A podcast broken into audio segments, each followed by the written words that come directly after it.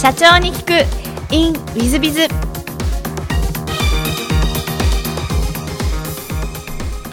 ィズビズの新谷です。先週の続きをお聞きください。えっとその後あの自動車の輸出業ですか、はい。を、えっと、ファイントレーニングジャパン今もやってらっしゃると思うんですがそちらの方に行ったのはじゃあ自然の流れで行ったみたいな感じなんですそうですね。その車屋を始めたんですけど、3年でもうダメになっちゃうんですよ。ダメになるっていうのはなんか気がついたらすごいなんか借金で首が回らない、無人君をいつも駆けずり回ってて。無人君。い。ろんな、はい。はい。免許証ピッてやればはい。お金が出てくる、いわゆるサラ金ですね、はい。なんかそれで首が回らなくなってきまして、へー。はい、でそれでじゃあ自動車の輸出に行こうって考えられるわけですか？うん自動車輸出っていうかそうですね。あのなんか新しいことしてとにかくそのもっと売り上げ上げないとこれはやばいんじゃないかって思って新しいことって考えた時に販売のマーケットを増やすあの広げようと。それまでは日本国内の販売じゃないですか。じゃあ世界に販売したらもっと売れるんじゃないかなと思ってやることにしました。なるほど。それであの中国とかにこはい、うやっていくってことですか？なるほど。じゃあ中国とはもう行ったり来たりは結構やられたんですか？いやいきなり中国ってわけじゃなくて輸出でとにかくネあのネット使って海外に物を売る車を売るというだけでした。うんそれはでも当時としては相当儲かられたんじゃないですか？そうですね。滑り出し好調というかすごい良かったんですけどあのーでこれはいけると思って、えー翌年に正式に会社分社化して人も場所も全部また新設してもうこれで一気に攻めると。もう V 字回復。サラ金おさらばみたいな感じで思ってやろうとしたのが2008年ですね。10年前。2008年の7月7日なんですよね。設立完了が。なるほところがその2ヶ月後ちょっと大きい事件がありまして。どはい。えっ、とリーマンショックですか？はいそうです。はい。そうですね。ちょうど符合しますけども、はい。えっと、リーマンショックの時はじゃあ全然売れないみたいな感じもうゼロになりました。えーその当時借金はあられました？そうです。あ結構長くあられました。あだからまだサラ金まだそこ回復してないんです。なるほど、はい。それどうやって抜け出したんですか？でもう仕方ないと思って輸出がダメなら輸入に切り替えようと思ってそう海外行ったことなくてパスポートを初めてそこで取って、えー、ととりあえず海外にあの出ていきました。一番最初はそれ中国ですか？中国にはい。中国の車を日本に持ってこようと。いや車っていうか車じゃなくてなんかパーツを持ってこようと思って。なるほど。部品とかそういう感じですね、なるほど。それは結構儲かったもんなんですか？それがおかげさまで、まあ、円高の追い風でこう逆側のね外から内へ持ってくるっていうのは円高差益もあって非常にうまくいきましてなるほどなるほどこれこのおかげでようやくあの V 字回復となるほど。なるほど。まあ、まあ、大変、成美社長らしい面白いような、あの、エピソードでいらっしゃいますけども。で、その後、えっ、と、グラフィットを立ち上げてらっしゃいますが。当初から、このバイクを作ろうっていう目的で立ち上げられたんですか？あいえ全然最初はそういうわけではなくてえっ、とまあ途中でですねいろいろとやった会社やっていくうちにようやくですね私自身経営と向き合うようになってきて最初にその経営と向き合って作ったのがあのまあ経営の師匠がいてるんですけど大久保さんっていう経営の師匠にあの指導を受けてまあ理念とそして社税とビジョンを作る。とこででそれを明確に決めてその結果自分たちの向かう方向は乗り物メーカーになるということが定まったんでその乗り物メーカーの名前を決めようということで出てきたのがグラフィット。でただ乗り物メーカーって言っても一番ピンとくるのがやっぱりトヨタとかホンダみたいな、まあ、自動車メーカーですよね。なのでとりあえず自動車作ろうと思ってたんですけどどうやって作っていいか分からなくて。そもそもなんか今の状況を見て突然トヨタとかホンダになる気もしないじゃないですか。あまりにもかけ離れてるから。そこで、えーっと視点を変えてトヨタもホンダも突然今になったわけじゃなくて絶対1年目ってあるじゃないですか。じゃあ1年目ってどんなのだったんだろうっていうことを興味持つようになってから、まあ、ある共通点見つけました。あの今の自動車メーカーはほとんどみんな最初に通ってきてるのが自転車。二輪にエンジンをつけた乗り物から、まあ、自転車バイクですね。ここをスタートに今に成長していると。いうところに目をつけて私たちもまずは二輪からスタートしようということで、えー今に至ります。なるほど、はいえっと先ほどちょっと補足させていただいた大久保さんっていうのはホーバルの大久保さんでよろしいですね。ホーバルの大久保会長です。はい、なるほど。経理人を作られたという話ですが。で、えっとそうするとそれでいわゆる今の、えっと電動バイクって呼べばいいんですか？電気バイクって呼べばいいんですか、はい。をお作りになっていらっしゃって、でその後、えっとクラウドファンディングで1億円ぐらい調達されるんですが、はい。これはなんかクラウドファンディングやろうと思ったきっかけなんて何かあられたんですか？これはですねえーっとまあ電動バイクこの最初の1号機を作ると決めた直後が、えーっと過去最悪の業績だったんですよ。あのいわゆるそのササラ金時代をを大きく上回る業績悪化がリンクしてましてでその理由っていうのがちょうど、えーっと2015年なんですけど為替がですねあのなんとリーマンショック前に戻っちゃったんですよね。で、えー、と輸出企業には追い風ですけど輸入型外から持ってくるっていう形のビジネスにはかなりしんどい、えー外部環境になりなってましてうちのビジネスが今まで同じことしてっても結局最初に残る利益っていうのが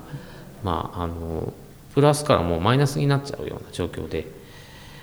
えっと、新しいことをする余力がなかなかない中ででもやりたい気持ちは一番高まってると。じゃあここを、うん、と決断するには、まあ、決断のための材料が必要だったんですよね。でそれがまず新基地をやるので一番目先のリスクって売れると思って作ったけど全く売れなかったと。売れ受け入れられると思ったサービスが誰も支持してくれないっていうのが一番リスクじゃないですか。一番最初に来るリスク。それをまあ先に潰したい避けたいっていうのがあって、えー解決策としてクラウドファンディングを使うことにしました。なるほど。で1億もの以上の調達をするんですが何かこの、まあ、相当長く調達できた成功要因っていうのはどういうふうにね睨んでいらっしゃるんですか？これ成功したとはあの失敗したとは思わないですけどこれ本当になんか自分の中でもちょっと違和感なんですよ多分ちょっとまやかしだと思っていてあの要はネット販売なんですよね。クラウドファンディングであの集まったって言ってもこれはネット上に私たちがこれから作って売りたいものをやらせて「いいね」って言ってお金をまあ出して購入してくれたのとほぼ一緒なんでネット販売。ネット販売で月賞1億円の会社なんか世の中にもう数えられないぐらい多分あると思うんですよ。でそそれって別にネットショップで、ねえー、と月賞1億円超えましたってニュースにならないじゃないですか。ただクラウドファンディングというあの、うん、聞こえが新しい、えー手法で、えー1億円を超えましたっていうのがたまたまあの目新しかっただけ実はそんなすごいことが起きたわけではないと思ってます。なるほど、い。あの冷静でいらっしゃるところも成海社長らしいんですが、えー、と最後のそのグラフィットのお話を最後お聞きしたいんですけどグラフィットの今後のビジョンといいますか、えー、と将来の夢みたいなのはどういうふうに描いていらっしゃるんですか？グラフィットの100年ビジョンは、えっと、100年かけてですね、えー日本を代表する乗り物次世代の乗り物メーカーになりたいとあの、まあ、分かりやすく21世紀のホンダを作るとかっていう表現をする時もあるんですけどもちろんあの今までのこの自動車産業を牽引してくれた日本のあのものづくりを牽引してくれた人たちと同じように同じことができるとは思っていないですけどでもこれからの100年のこの時代において自分たちがあの乗り物分野の中で、まあ、一つのスタンダードを作るようなあのものをやサービスも含めてですね提供していける、まあ、そうそして日本中の人たちが、まあ、知ってくれているようなそしてそれを世界中に届けていけるような企業乗り物メーカーを目指したいと思っております。なるほど。素晴らしいですね、えっと、おそらく成美社長はあの実現されるんだと思いますけども。えっと、ちょっとまた違う質問もさせていただいておりまして、はい、えっと、させていただきたいなと思うんですが好きなもの好きなことを事前にお聞きしました。ガジェットと仕事のチャレンジというお答えでガジェットってあの多分リスナーさんわからないと思うんでその説明からお願いしてもよろしいでしょうか？まああのそうですね。まあ早い話電気で動くものが好きなんですよ。家に小さい時から電気製品がほとんどないあの環境で育ったのが影響してものすごく電気で動くものに対して興味があるんですね。なんで新しく出る新製品は大体何でも僕人より先に手に入れて使ってますね。なるほど iPhone とかも全部そうですねもう最初の1代目から全部持ってまして、そのでちょっとガジェット好き、まあ、この言葉が通じる人には通ずると思うんですけど、決して所有欲じゃないんですよ。なんかそれを所有してどうだっていうよりかは誰よりも早く新しいものに触れてあのレビューしたいんですよ。これがあのいいとか悪いとか。自分でしかも人から聞いたんじゃなくて自分が体験したみたい。自分の体験として新しい電気製品をどんどんこうレビューしていきたいっていうのがこのガジェット好きの本質です。あのガジェットって何ですか？まあなんかあ新しいそのいわゆる、まあ、で電気的なものも含めた、まあ、小物の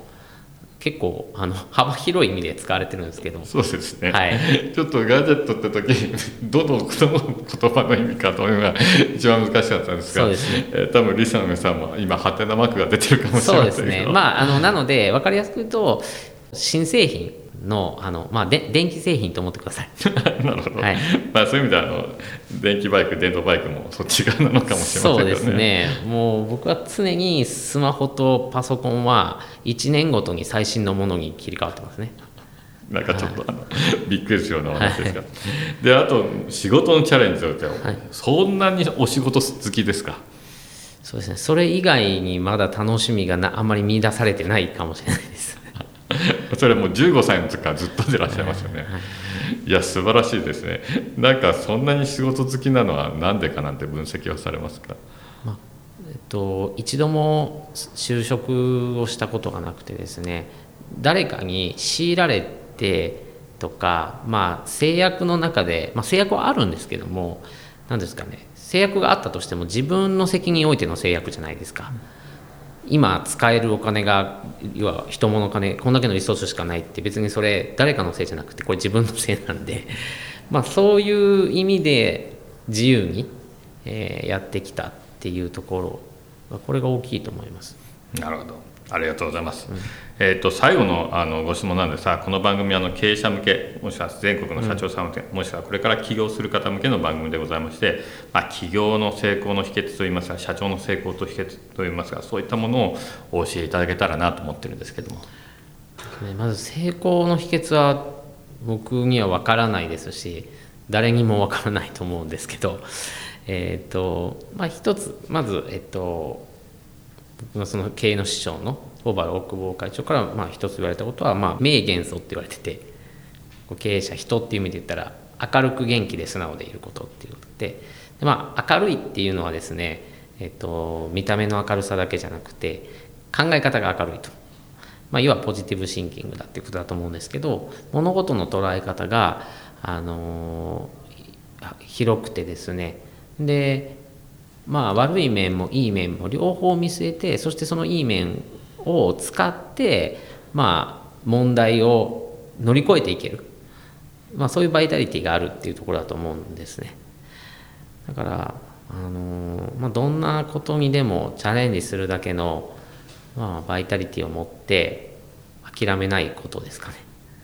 なるほど、はい、まあ、名言素素晴らしいお言葉ですし、はい、諦めないというのも素晴らしいですね、はい、ありがとうございます。多分リスナーの皆さん方も大変参考になったんじゃないかと思います。えー、リスナーの皆様あ本日もお忙しい中お聞きいただきまして誠にありがとうございました。ぜひ皆様の参考にしていただければと思います。成美社長様本日はどうもありがとうございました。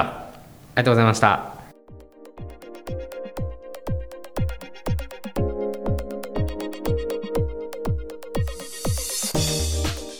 本日の社長に聞くインウィズズ成美社長様いかがでしたでしょうか？いや素晴らしい社長ですしまあ、お勤めにならずそのまま創業と、まあ、実質は15歳から創業でいらっしゃいますね、まあ、それを着々と次々と次の事業につなげていっていくところも素晴らしいですし、えー、この番組の流れてる時にはもうテレビ放送されてるかもしれませんけどもテレビ東京の番組池上彰さんの番組も出るんだなということを先ほどおっしゃってらっしゃいました。それがまあ有名な社長様でもありますしえー、全く諦めず明るくやってらっしゃって、まあ、私も仲はあの大変、えー、いいんですけども昔からいいんですけども、えー、素晴らしい社長様だなと年下ですけど尊敬する社長だなというふうに思っております、えー、皆さんもぜひ成美社長みたいになっていただければと思っております。本日の社長に聞くインウィズがここまで。また来週。3分コンサルティング。w i z b i が社長の悩みを解決。本日の3分コンサルティングは C 社様、システム開発を創業5年でいらっしゃるそうです。はじめまして、私はシステム開発会社を経営しております。業績は順調に伸びているのですが、最近従業員の士気が低下することに悩んでいます。低下の原因は納期間時間に発生する残業です。ここ1年ほどで仕事量が増えたことで残業時間が増え、それが原因で社員の給料がたまり、士気の低下につながっています。従業員を増やそうと思いますが、すぐに増やすのが難しいのが現状です。そこで士気の低下を防ぐ良い方法はないかを聞きたくご相談を送らせていただきました。どうすればよいか、ご知をお貸しいただければと思います。えー、大変難しい問題ですね、IT 関係ですと、えー、今、M&A なんかに IT 企業さんが出ると、えー、3分で売れるとかですね、えー、冗談半分、本気半分、3倍で売れるとかですね、それも冗談半分、本気半分ぐらいですが、えもしかすると本気8割かもしれませんぐらいの感じで、え動いてます、え MA をしたいという IT 企業さんは人が足りない。人が欲しい。人が売れ来ればいくらでも売り上げられる。こういうことなのだと思います。そうなってくると、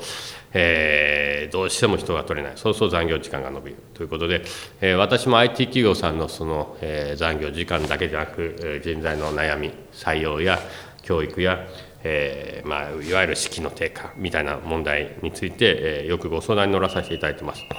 えー、まあ、そんな中でお話しするのはやっぱり一番重要なのは経営理念だし、え人事評価制度だし就業規則だとそして社員の教育制度だとそして社員の何て言うのか夢を叶えたりとか社員が居心地が良いというような環境を整えていくことが社長業だという話の一般論をよくさせていただいております。まあ、その上で残業時間がまあ増えてしまっていることに対しては、やっぱり採用を強化し、まあ、取っていくしかないんじゃないでしょうか。えーとまあ、そういう意味でいきますと、今、採用関連ですと、私どももネットの会社ですが、えー、インディードを使って無料枠で、えー、この前1回掲載をしましたら、えー、いきなり5名ぐらい、ポポポって、応募が来ました。えー、その前は別の、まあ、採用のインディードですが別のページで、えー、1名来て1名そのまま採用というふうにつながってます。そういう意味で採用強化というのが、えー、おそらく1人目で人を増やすことが大変重要なんじゃないかなというふうに思います。でもう一つはやっぱりあの社員たちの夢を叶えたいですね。経営理念の、まあ、ある意味えー、徹底強化浸透みたいなことの方が重要なんじゃないかと思います。でもちろんもっと細かいこと言うと社長がお一人お一人ですね、えー、相談に乗っていくとかですねお一人一人との面談時間を揃えるとか、えー、私の聞いてる会社さんですとうまくやってるシステム系の会社さんですと、え社長は、えーと、社員と必ず、え週1回面談の面接をすると。でそこでは、えまあ、ある意味聞く一方だと。いうようなことをやったりもされるそうです。えー、そんな細かいことが大変重要なんじゃないかと思います、えー、大変難しい問題ですのでぜひお越しいただいてもうちょっと細かい状況をお聞きしてさせていただいてご相談乗りたいなと思うんですがすべ、えー、ての企業さん、えーまあ、ある意味、えー、社長さんが企業を作ってるんではなく社員さんたちが企業を作っているというふうに思って社員さんたちのために、えー、社長様頑張っていただければなというふうに思っております。本日の3分コンサルここまで。また来週。